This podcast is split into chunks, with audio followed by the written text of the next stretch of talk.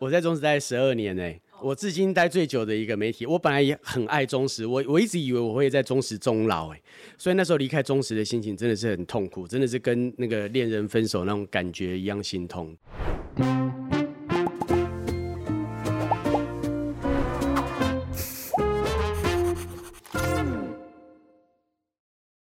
嘿、大家好，我是范西菲。嗨，我是路易莎莎。哎，欢迎收看《匪夷所思今天阿姨想知道哦，请的来宾是报道者的创办人何荣信，还有这个少年报道者的总监哦杨慧君哦，对他们要出这个少年报道者了。OK，这也是为什么他们特地来上我们节目的关系啊，就是他们有一个新产品嘛啊、我一听到的时候，其实就蛮惊讶，这个报道者的东西已经有够难懂了，还要给小朋友看，真的可以吗？哈，那这是我第一个问题啦。那第二个问题呢，其实我一直就很想跟荣幸哦谈谈这个以前他在中时，在中国时报的这个历程。我觉得年轻的朋友不知道，中国时报是有过很夯的时候。我所谓很夯，不是说卖的很好，是真的新闻报道品质非常好的时候。嗯 真的有这个时间？真的有啦，真的有啦，他真的有很夯的时候啦。然后荣幸是待过那个时期的，我真的很希望他来跟大家讲一讲，说那个时候是怎样跑新闻的、啊。来，路易莎莎，你嘞？我会看到何荣信先生的名名字，真的是因为他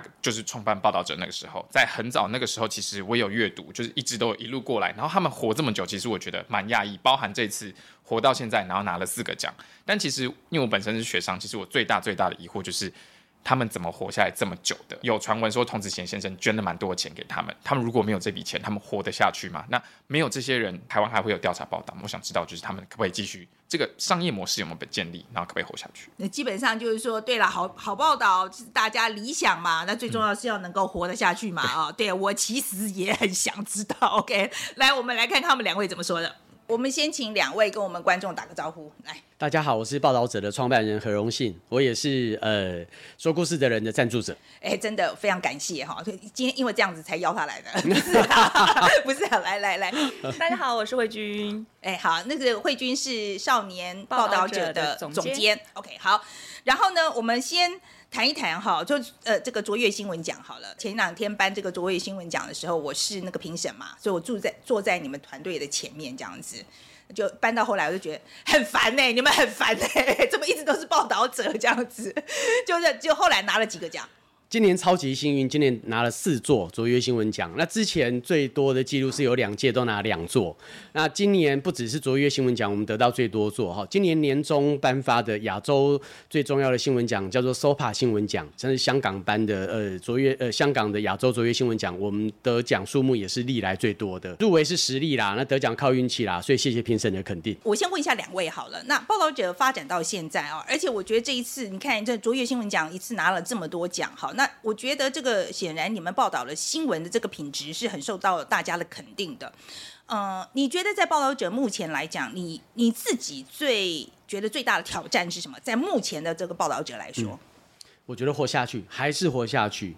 呃，刚成立的时候，那个时候报道者的同事都听过我讲过这个，哎，半半开玩笑，真的是半认真。当时我就真的觉得报道者只要活三年，我就觉得哇，就可以庆幸了。现在想来当然有点可笑了，为什么有人创一个媒体就只希望活三年？当时的确是那个觉得没有把握，充满不确定性，如何活下去，而且如何有尊严的活下去，仍然是七年到现在为止，我觉得报道者最大的挑战。那慧君呢？你觉得在现在来讲，你在报道者多久？五年了，五年了。OK，好，那你觉得现在的报道者？我讲的是报道者，不是是你个人哈。你现在报道者对你来说，你认为他最大的挑战是什么？我们当时的公司就是我们希望可以养成一种啊，一天看一则报道者的今天的疫情即时新闻，他已经可以知道多少。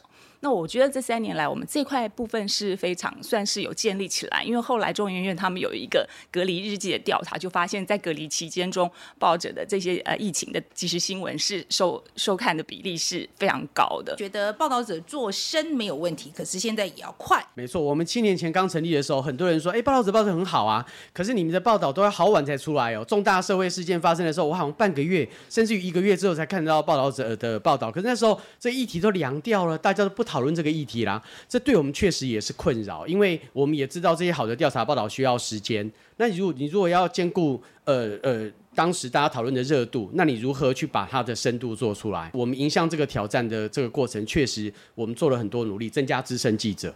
然后资深记者让他有把握的，像慧君刚刚提到的交通台铁的体检，就是因为我们有跑那个台铁跑交通的资深记者，然后慧君长期又是呃这个领域的主管，所以跟资深带领资深记者就能够在呃当初呃那个普悠马号在宜兰新马站发生事故的隔天。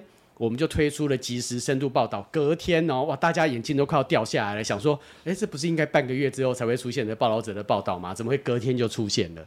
那这点就是努力去跟社会脉动结合，也是在我们比较有资源能量，可以有更多资深记者进来之后，才能够去克服这个挑战。报道者的报道，你们认为它的它最重要的特质在哪里？脉络化。这件事情，尤其现在网络的生态哈，尤其现在大家更更加流行短影片啊、IG 啊、抖音啊，所以呃，大家都希望说一千字之内把事情说完嘛，超过一千字之上就没有人有耐心看。可是你看报道者的的报道，永远几乎都三四千字以上，连我们刚才慧君提到的，我们在报道疫呃疫情跟譬如说香港反送中运动当天的重点整理，其实你一看哦。这这叫做及时整理吗？一看也是，往往就一千五百字、两千字。我们嗯觉得脉络化是我们创立报道者一个最重要的一件事情。回应刚刚呃慧君讲的，就是大家都渴望知道答案，可是不要因为渴望知道答案的过程当中，你把它碎片化、把它简单化。如果是这样子的话，那其实社会问题就很容易又陷入分化、人云亦云，大家凭着自己的立场抓到破碎的片段，就说啊这个事情是这样。所以谁一定要负责任？谁要下台？如果他这个社会议题的脉络背后还有一个结构性的问题，你就要更努力去把结构性的问题找出来说啊，不是只有 A 犯错，B 犯错而已哦，它背后有这个结构，你不去了解，不去打破它，哎呀，你换了谁当部长都还是一样。啊，慧君呢？你觉得嘞？我觉得我们如果跟其他媒体的差异，我觉得我们现在是试图创造一个新媒体跟旧媒体。的综合，就是说，在我们每一篇的系列呃专题当中，我觉得我们除了文字，大家现在比较在意说，哦，我们文字就是刚刚荣幸讲，我们是很脉络化的去整理之外，其实我们也有很杰出的年轻的记者，他们非常善用资讯跟多媒体的形式，所以我们也用这个方式去呃创造多元叙事的形式，大家了解。我觉得在呃网络时代，就是载具不同，大家阅读的习惯不同，怎么样让大家可以看得了长报道？我觉得在结构呈现上，我们其实是花了蛮多的心思去去讨论这个部分。荣幸，我不知道你记不记得，其实报道者那个时候，我们大概两三年前的时候，我们其实有谈过一次。对，那时候我有到报道者的办公室去，这样子，我们有聊了一下。我其实那时候我对你们报道的品质没有。忧虑，但是我对你你们的财务非常的忧虑，不能活下来。对，大多数人应该都很忧虑。你现在觉得呢？你觉得你们是不是对的？因为那时候你们一直在坚坚持不要企业捐款啊，然后也不要政府的标案，好，就是说都是要靠读者的订阅为主嘛，哈。那你现在觉得这个操作现在到目前来讲，你觉得呢？七年前的时候刚创创办的时候，其实我没有什么大家口中说好的商业模式，完全没有这回事。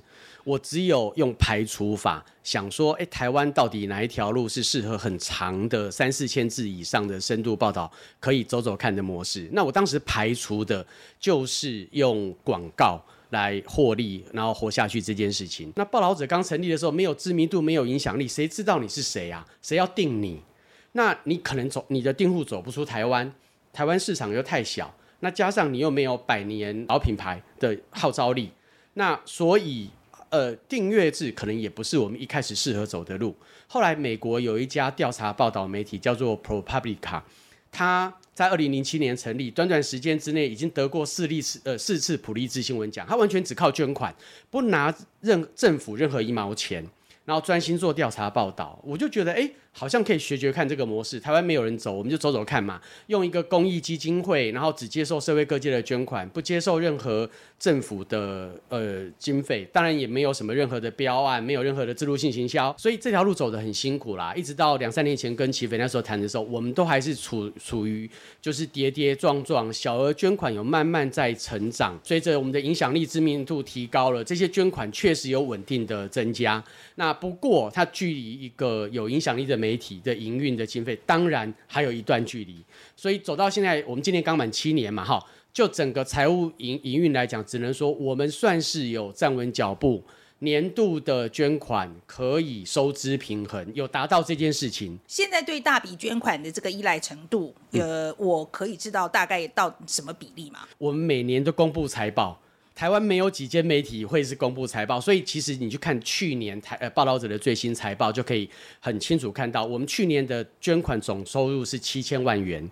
那去年的总支出是六千多万元，那总收入里面，其中有一笔最大笔的捐款是和硕集团的董事长童子贤先生，他个人捐款三千万，那非童先生的捐款是四千万，可是你看我们自己的支出要六千多万，所以呢就代表如果扣掉了童先生个人这笔三千万元捐款哦，我们其他的四千万元捐款，距离我们现在的支出其实就还有两千万元的一个大缺口要补。所以这是我们真实的财务状况。我真的觉得大家如果优要支持优质的报道的话，真的哈捐款嘛哈，对对对，我我有啊，我有啊，我也有，我有我有定期捐款，我有定期订阅这样子。但是我的确觉得报道要有人看，嗯。那你觉得现在看报道的人者的这个人，嗯呃，你觉得够不够多了？我们在某些领域里面，呃，影响公共政策的人，还有知识分子。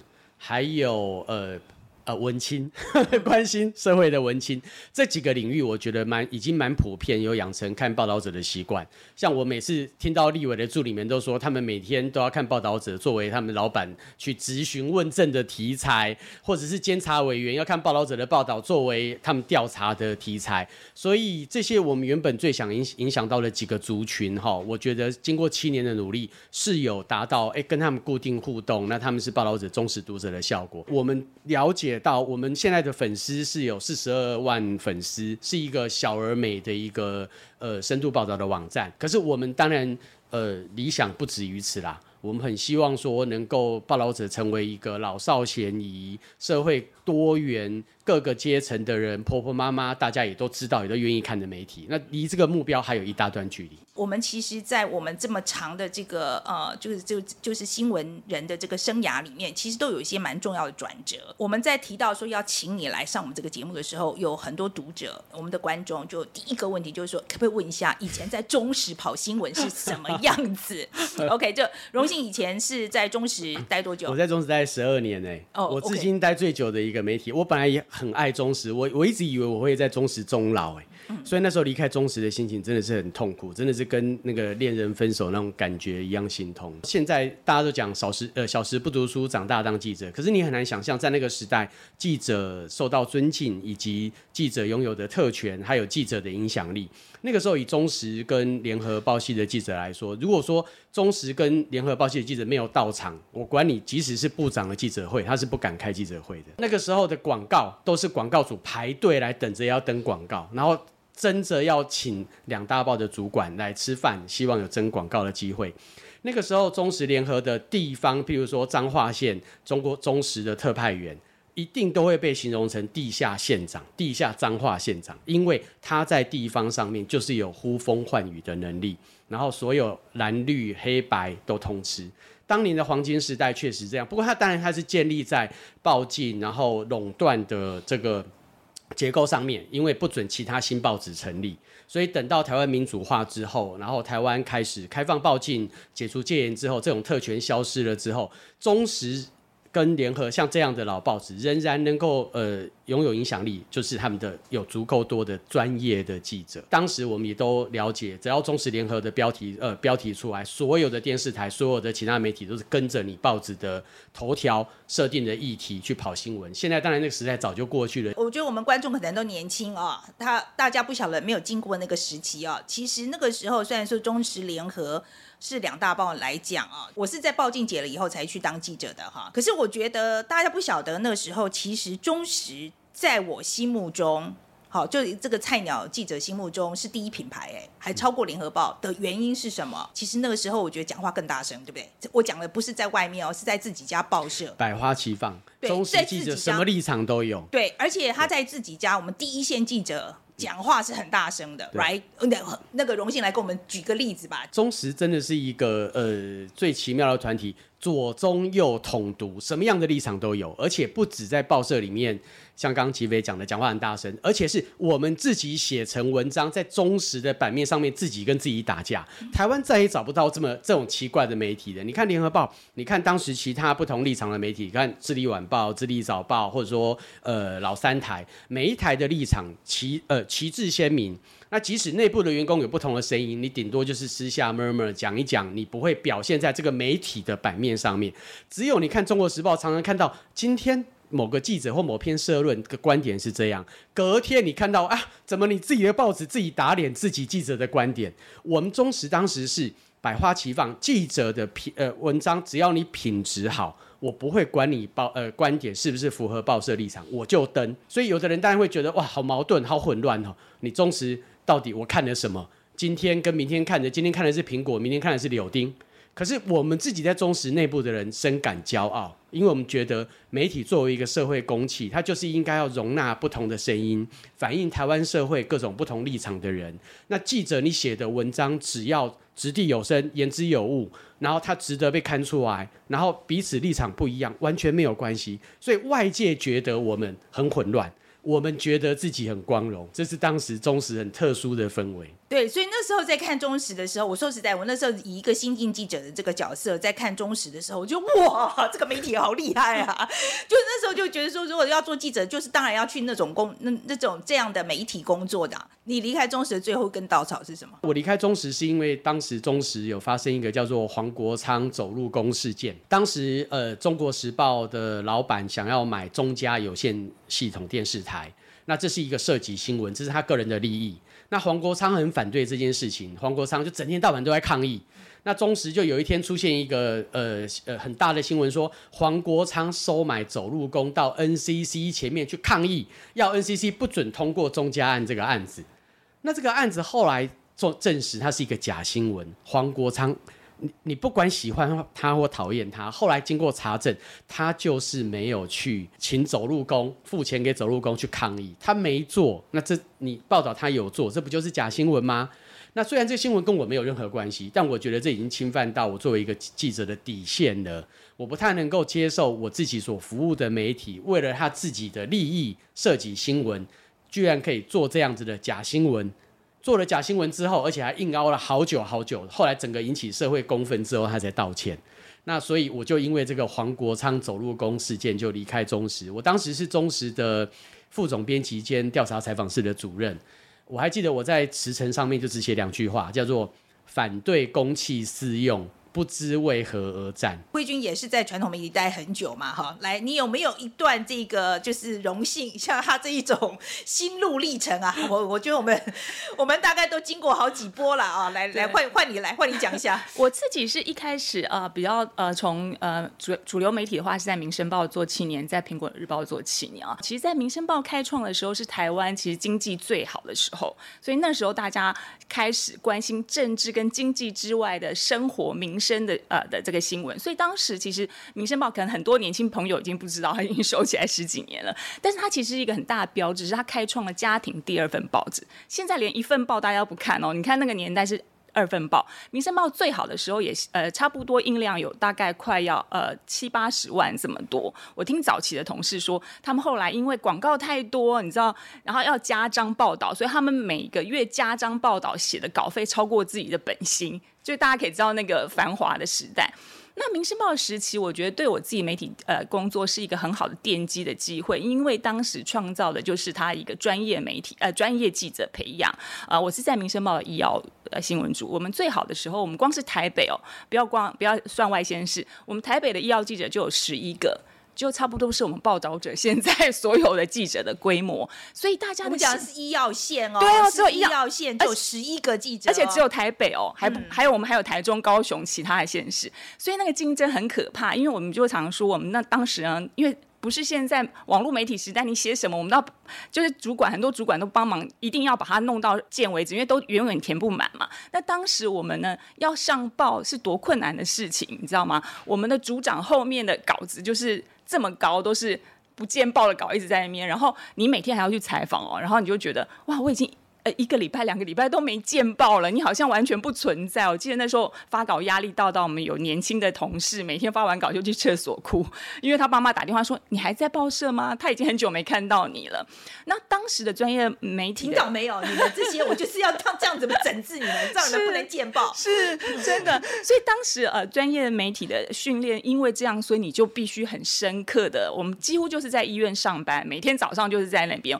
我在 SARS 的时候，你知道后来医院要把记者赶出去，我还必须要想办法跟医院的员工借他们的背心，再继续待在医院里面发稿，因为报社已经不让我们进去，因为我们医药记者变成是一个高危险区。刚荣幸说，哎，以前早年就是两大报到社到场才可能开记者会。我记得苹果日报刚开始的时候，大家哦，就是很多都是抵制苹果，就是说呃，不让苹果的。呃，记者什么发稿啊？尤其是就很多觉得他们只是写一些三色性的东西，到最后，其实我觉得苹果日报的成功，呃，并不是真正的建基在三色星这些新闻，其实它它奠基在权力结构的改变。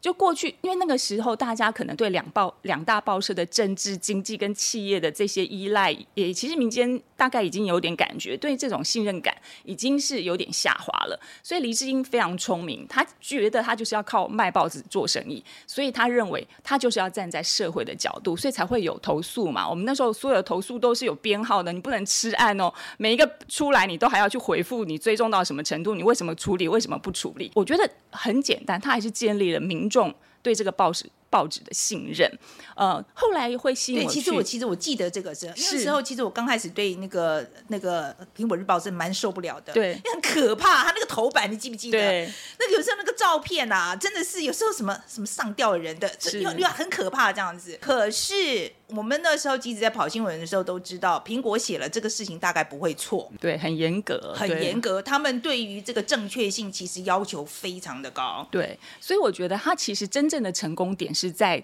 大家对他信任。我觉得所有，其实你现在回来看，虽然媒体不断的改变，其实你怎么样抓到社会信任点，我觉得还是。让这个媒体可以生存下去最重要的支撑点，对。好了，那讲一下你的最后一根稻草是什么？当时的苹果日报，因为它受到两大报的发报系统的牵制，所以它是没有订报的，它是靠零售。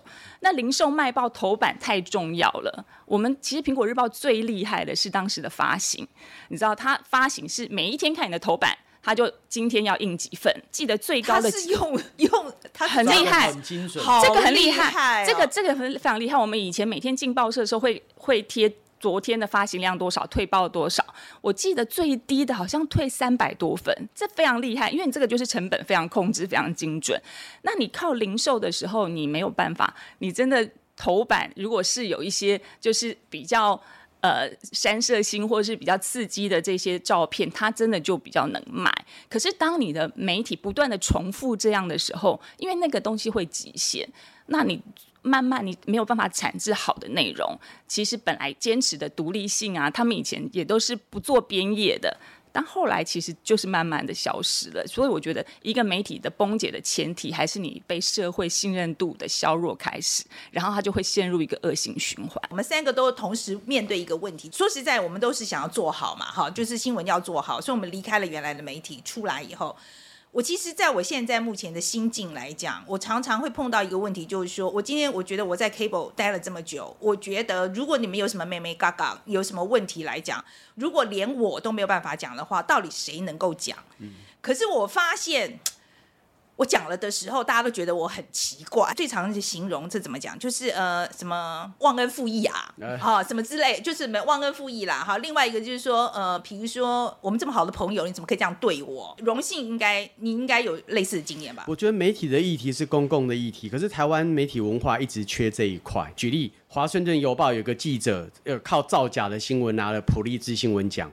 这样子的新闻，美国绝对是所有的媒体都在探讨这件事情，他不会觉得只有华盛顿邮报这个记者是他个案，是他本人有问题，靠造假然后得大奖。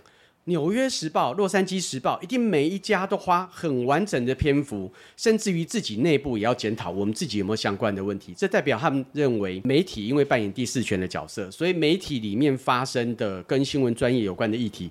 就是社会上面值得关心的公共议题。所以美国，我之前看哦，美国有的媒体甚至于就有固定的媒体批评的专栏，专门在检视自己跟其他媒体的报道有没有出现什么问题，去探讨它原因。那更不用讲，美国新闻界长期有设有新闻公平人的制度，他自己在。希望从外部延揽专家学者来当公平人，来呃严格检视自己的媒体文化有什么问题，所以他固定也会发表公平人的报告，让社会各界看到公平人的眼中《纽约时报》有没有什么问题，《华盛顿邮报》有什么问题。那台湾媒体文化因为缺乏这一块，所以早期真的延续很久的时间，大家都会觉得家丑不外扬。我也知道你这家媒体有什么事，你也知道我什么事情。可是恐怖平衡就是我不报道你，你也不要报道我嘛，大家都不要报道。可是都不要报道，就代表那媒体如同是黑箱子，没有人打开潘朵拉的盒子的话，媒体里面的这些公共议题如何？一个新闻被扭曲，像我刚刚讲的，一个公器私用的呃新闻是怎么被产生的？你只要不被认真检视这个事情，它就会一而再再而三发生。我们大家都有很重的人情包袱，可是我们真的就也是交朋友的，当然都是，真的没有人想要当坏人。对，而且我人缘还蛮好的。说实在的，要讲这些话之前，你不考虑，你很困难。有些真的是二十年的朋友，你会得罪，很容易得罪人。可是，所以他就需要一个文化，是说。你你不要把批评这种事情认为是得罪人，它既然是公共议题，它是基于社会的利益在讨论，所以呢，你去个人化，在这个过程里面就就事论事去面对它。荣幸，所以现在叫你去批评以前的忠实的同事。有没有办法？当初离开的时候，当然觉得情感上有很大包袱啊，因为那时候觉得好多好朋友都还在中国时报里面，那我自己都笑说，那个就像是人质啊，好好好多人质还在里面被绑架，所以因为他在里面，你就不好意思讲。当然会觉得，呃，我我就为了黄国昌走路事件。离开，可是我那我就去参加了反媒体垄断的游行，我就用行动让外界了解说我是为什么离开，那我的理念是什么？我觉得把这些讲清楚，其实也已经彰显了当时离开的意义。其实我我我我们在看这个呃卓越新闻讲，我们评审内部在聊天的时候，就讲到一件事，就是说那个我们报财经的这几个评审啊，他们就会讲说啊，现在这个加薪加的很厉害啊，抢人抢的差抢的很厉害啊，这个缺工很厉害啊，所以这个薪水。都好几级跳这样子在抢人的，我就说，哎啊，我们产业好像没有发生这件事情，哎，那评审马上就讲，哦，那个产业别差很多啊，就是这个科技的啦，半导体的，现在就是很热门，但是我们媒体业是属于对媒体产业是夕阳产业，夕阳看不到未来，对，看不到未来这样子，好，那其实这个其实是很大的问题，对，因为我是说真的，我觉得如果没有一个很好的前景的话。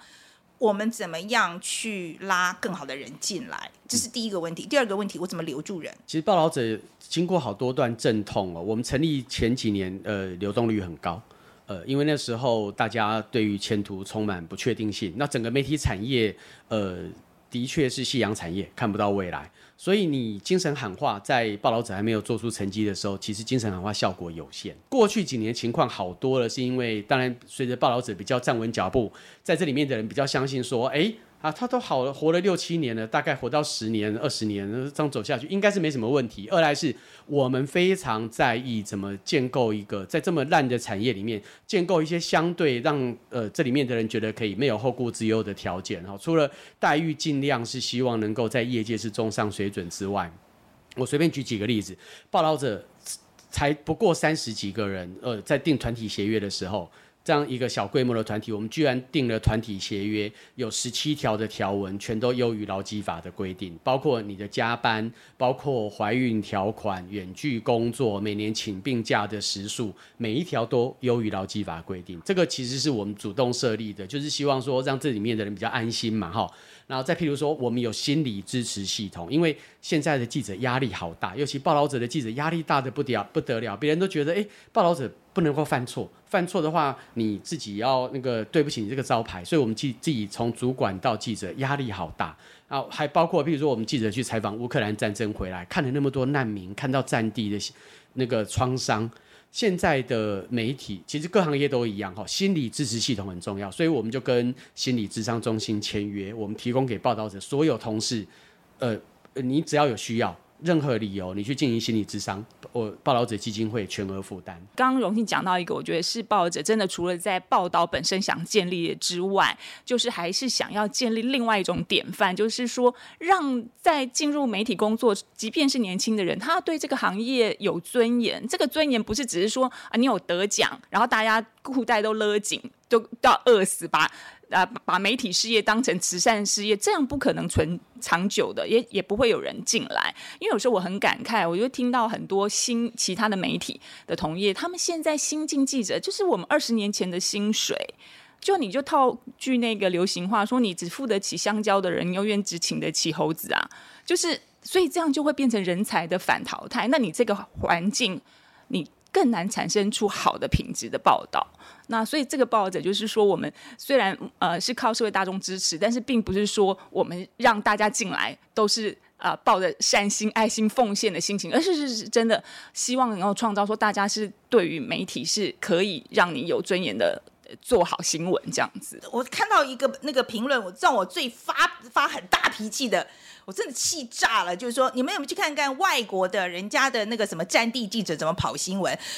我说实在，我真的觉得我们台湾现在目前的状况，你把它比喻成在乌克兰跑战地，实在是我觉得真的实在太离谱了。对我还是要特别讲一下啦。我们现在在看到国际记者冲锋陷阵，都觉得哎，台湾记者要受人尊敬，当然应该要这样做。可是你看到国际记者冲锋陷阵的时候，真的要问问美国社会给《纽约时报》《华盛顿邮报》多大的支持？英国社会给《卫报》多大的支持？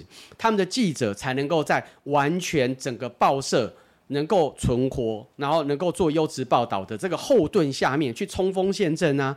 那台湾社会真的是呃诚实的问问自己：我们每天在批评媒体，然后觉得媒体很烂的同时，我们到底给这些愿意做优质报道的这些媒体或者记者们，给他们多少支持？如果就是没有给他们支持，永远只是骂他们，媒体怎跟记者怎么可能只靠你骂他就变好？大家都不知道说跑战地这个是一个多么复杂的事情啊！我再讲一遍，保险非常非常的贵。OK，就是说。而且他们甚至还会像我知道，A P 都还事先是是送，比如说今天要去战这个战地记者要不送这个记者去战地的时候，他是先请一个那个安全专家来给他们在社呃社内做训练的，他他要先经过。比如说两个礼拜的的训练，说，哎，你去跑战地的时候，哪些你必须要知道的东西？他要这样子，保险公司才愿意保他，你知道吗？所以我就觉得我们的记者有什么？啊？所以我现在在我每次在看这批评的时候，我都觉得非常非常不公平的。在那种时候，我真的会非常生气。耶。我我就是说，我觉得你们一再要求我们付出，但是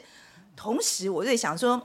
观众好像真的是你多少也要负点责任吧？对呀，就是平常大家想要说啊好新闻吧，可是好新闻点阅率摆出来跟别的差很多的时候，你真的很想要做好新闻，在商业内部的主管他真的也很很 很辛苦吧？举一个更简单的例子，不要讲说战地这么复杂，我们去年也做了那个东东京奥运嘛，我们奥运也是做了几十，很多人就想说，为什么拍出来照片我们都要用外电啊？你就看到法新社他们照片就这么这么好看，就是这么就呃郭幸存躺在。地上那么灿烂的那那个照片，人家连拍摄这样的照片的位置都先买了，就是就只有他们的他们可以拿到最好的位置，所以台湾的只有派呃呃装饰好像去了一个记者，我觉得大家都不了解，今天派一个人去跑一个奥运是多少钱的事情。对，好新闻就是要很多成本。这次我知道那个乌克兰战争哦，呃，报道者其实也派了记者到那个乌克兰去嘛，哈，你们先去波兰，后来又去了乌克兰，这样子，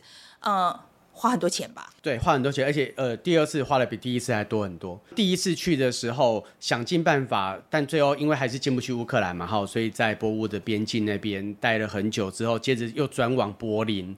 那第一次去，呃，当然保险。呃，免不了，然后所有采访经费加上又转往柏林，哈，整个前前后后是一笔开销。那第二第二次就是最近这次去更可怕，因为战争开打了之后，风险提高很多。齐伟刚刚也有提到，那个保险公司除了要求你受安全训练之外，保费暴涨到非常惊人。我们第二次去。光是三位记者的国际保险加起来，就是在二十几万，将近直逼三十万。光是保险买得倒不错了啦。对，那而且还有其他的，包括紧急撤离措施。这个部分我们自己原本没有，所以后来呃努力去那个呃希望部件之后，后来是借助 RFA 的紧急呃他们他们在世界各国都有紧急撤呃撤离措施。举例来讲，如果真的发生俄军去攻基辅，结果战况危急的时候，紧急呃撤撤离措施就可以找台车子也好或怎样也好，赶快把你们送离战地。这次这个系统我们也搭建好了，所以成本之外，那第二次又比第一次多了很多比较相对周全的准备。然后记者们去受训，他们是连 AK 四七步枪那个大概它的射程有多远，然后其他的自走炮的炮程大概有多远，然后如何发射。如果你一看到它可能是哪种自走炮，你最好怎么去避开。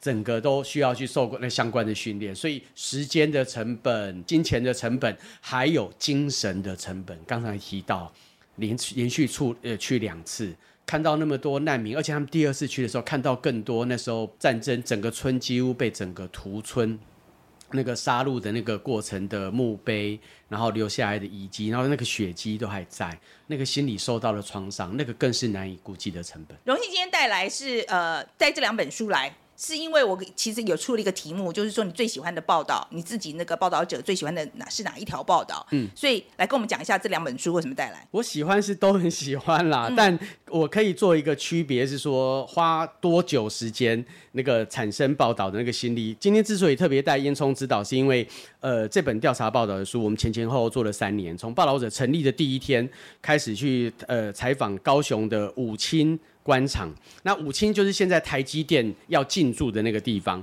那他当初要官场哈，营运了二十五年之后，这对高雄是大事，因为它污染的地方二十五年，造成后进地区强烈的抗议。那个在台湾呃社会运动史上是轰轰烈烈的一个事情。我们从那个事件开始一路去追。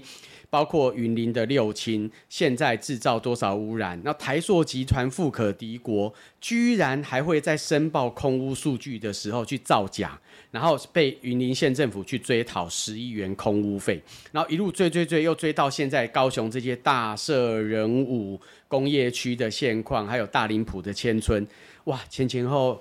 这就这样一眨眼，三年就过去了。因为是我带着几个记者哈去进行这样子的各种呃不同时期的调查报道，所以最后集结成这本书，就所以特别有感，因为它的产制过程前前后三年哈，恐怕真的只有报道者这样的环境能够允许记者用三年的时间。是现在目前在台湾应该是只有你们了啦。另外，我今年带今天带来另外一本呃漫画的专书《报道者事件部》，第一本就是呃我们在今年年初报道乌干达的。学生来台湾留学，哈，在这个很糟糕的脏话的中州科大进修。中州科大说我要给你全英文上课，结果他们是全中文上课，说要给你奖学金，结果不但没有给你奖学金，还让你背了一大堆学债。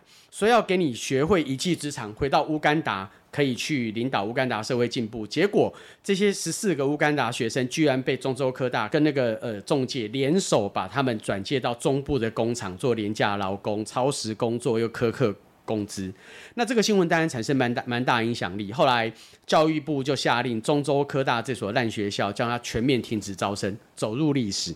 那不只是他退场，检调单位在前一阵子正式起诉中州科大的副校长在内的十个人，还包括彰化县政府的官员，他们彼此串谋去进行这个，而且首度用人口贩运罪去起诉这种私立学校为了少子化招生不择手段的这种案例，第一次用人口呃贩运罪来起诉。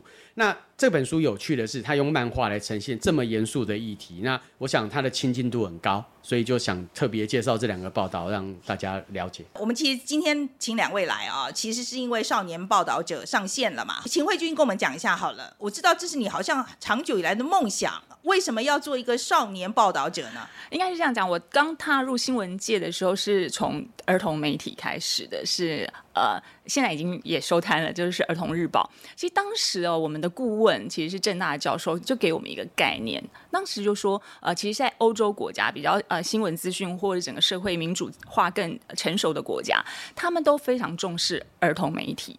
而且他们是要资深的记者才能去做儿童新闻。所有重要的新闻的时候，他们都会要求政府官员，好，或者是所有的知识的主要的呃发言者，用儿童听得懂的语言来解释。举一个例，就二零一五年的时候，法国的巴黎恐攻事件，当时他们的大报的头头版就。就讲到说，请家长今天跟你的小孩子。一起来读这篇报道，他们做了非常多，让大人可以转化跟小孩子讲，就是说为什么会发生这件事情？里面有法国人参加吗？那穆斯林都是恐怖分子吗？这件事情会不会影响我们？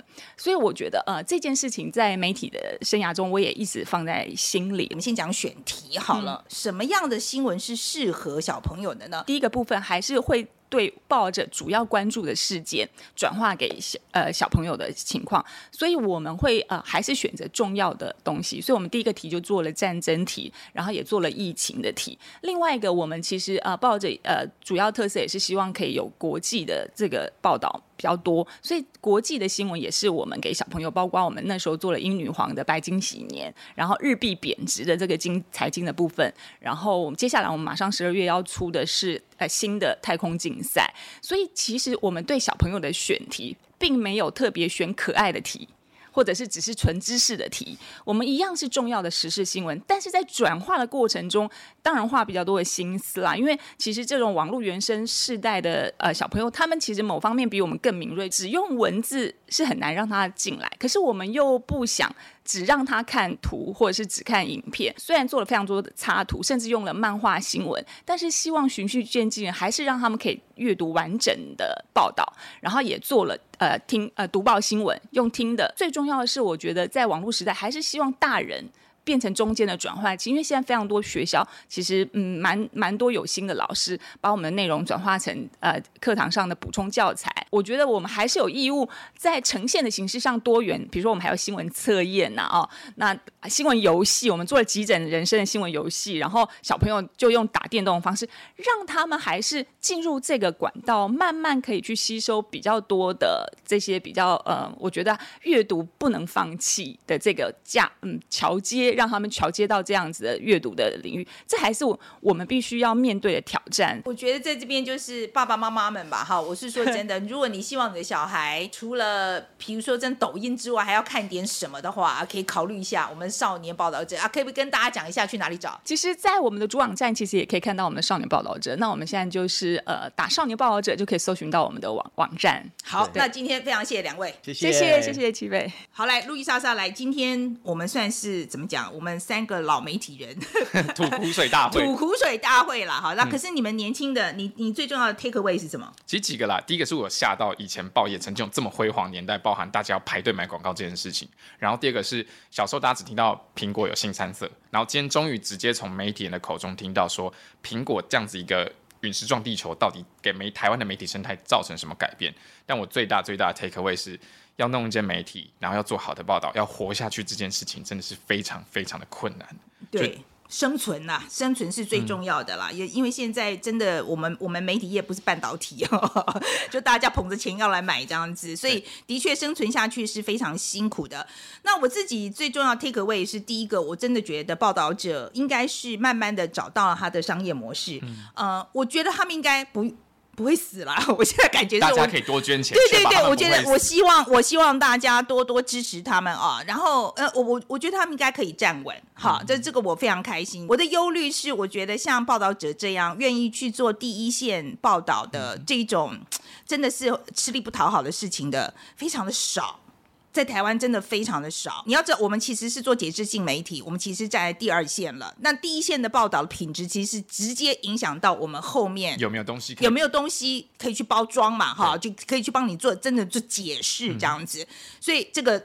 我觉得大家是需要好好思考的啦。好，那我们今天就讨论到这边啊。那欢迎大家留言来告诉我们你今天的想法啊。哎，赶快去有没有在看报道者啊？那如果爸爸妈妈可能考虑可以去看一下啊。那也欢迎来帮我们这个按赞、分享啊、订阅，然后抖内也可以。好，那今天我们就讲到这里，谢谢大家。